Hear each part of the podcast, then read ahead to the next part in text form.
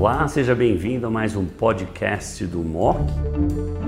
Eu sou o Dr. William William, diretor de Oncologia e Hematologia do Hospital BP, a Beneficência Portuguesa de São Paulo, e é com grande prazer que eu tenho hoje o Dr. Vladimir Lima, oncologista do AC Camargo Cancer Center, especialista em tumores torácicos, que vai discutir com a gente as novidades sobre tratamento adjuvante em câncer de pulmão não pequenas células. Vladimir, seja bem-vindo. Obrigado, William, pela introdução. É um prazer estar aqui com você também. Eu tenho algumas perguntinhas para você, é, vamos ver se a gente consegue discutir rapidamente. A primeira delas é: naquele paciente que vem com mutação de EGFR e um PDL1 alto, maior ou igual a 50%, o que, que você prioriza, o que, que você faz no tratamento adjuvante depois de terminar a quimioadjuvante? Eu acho que aqui estaria mais bem indicado fazer terapia-alvo né, com osimertinib, baseado nos dados do estudo ADAURA, né, que também mostrou uma redução uh, estupenda do risco de recorrência de doença. E a gente sabe que esses tumores no cenário metastático, por exemplo, mesmo com expressão alta de PDL1, não costumam responder bem à imunoterapia.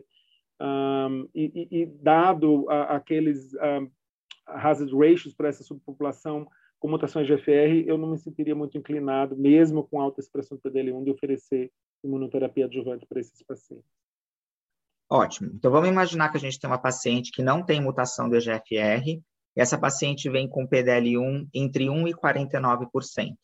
Você ressaltou bem aí que o endpoint primário era para pacientes com PDL1 maior ou igual a 1%, pelo menos a primeira análise, e é assim que o atezolizumab adjuvante está aprovado no Brasil. Você usaria para pacientes com essa expressão intermediária de PDL1 entre 1 e 49%? Usaria sim, William. Ah, ah, existe uma grande discussão ao redor disso, né, porque a, a magnitude do efeito é muito maior para aqueles autoexpressores, ah, com expressão acima de 50%. A hazard ratio para essa subpopulação de 1 a 49 é 0,87.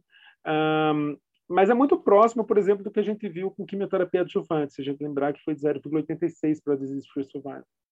É, e, obviamente, essa magnitude ela vai ser tão maior quanto maior for o estadiamento da doença. Eu acho que, globalmente, a análise mostra que para essa sub, a população, para esse subgrupo com mais de 1%, estádio 2 e 3, houve um benefício. E hoje a gente não tem como decidir quem não teria o benefício. Né? E como é uma estratégia que tem uma toxicidade muito manejável, eu diria, e a população que é candidata, ela já é uma uma, uma, população fit, eu não deixaria de oferecer, baseado no que a gente tem de, de evidência hoje, sim, eu acho que são pacientes que devem receber imunoterapia adjuvante.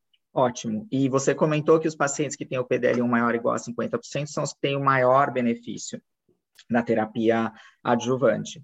Esses pacientes também são pacientes que têm muito benefício do tratamento com imunoterapia se eles têm doença metastática. Tem gente que até se arrisca a falar que em doença metastática, com essa alta expressão de PDL1, alguns pacientes possam ser curados.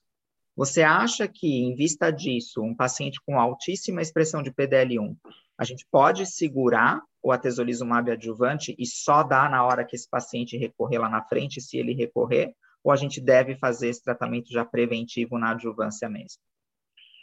Um, eu acho que a, a, redução que a gente vê nessa subpopulação, é, recentemente teve uma atualização, a hazard ratio é de 0,43 para esse subgrupo. Ela é muito grande e a gente sabe que muitos desses pacientes, quando progridem, às vezes morrem ou têm uma perda de performance tão grande que você não consegue fazer nenhum tratamento subsequente. Então, dentro desse cenário, eu não acho que, principalmente para essa população, é, é, seja uma estratégia interessante. A, apesar de cientificamente ser uma pergunta válida, uma vez que a gente não tem um dado de sobrevida global, é, o fato de você perder aí uma percentagem, né, os estudos chegam a mostrar até 40% dos pacientes não conseguindo receber tratamento subsequente quando progridem, na, eu acho que aqui até mais na nossa realidade, eu não acho que, que seja uma estratégia interessante frente aos dados apresentados, principalmente para esse subgrupo de pacientes. Muito bom, Vlad. Muito obrigado novamente e a gente se vê em mais um outro remoto. Obrigado, Bim.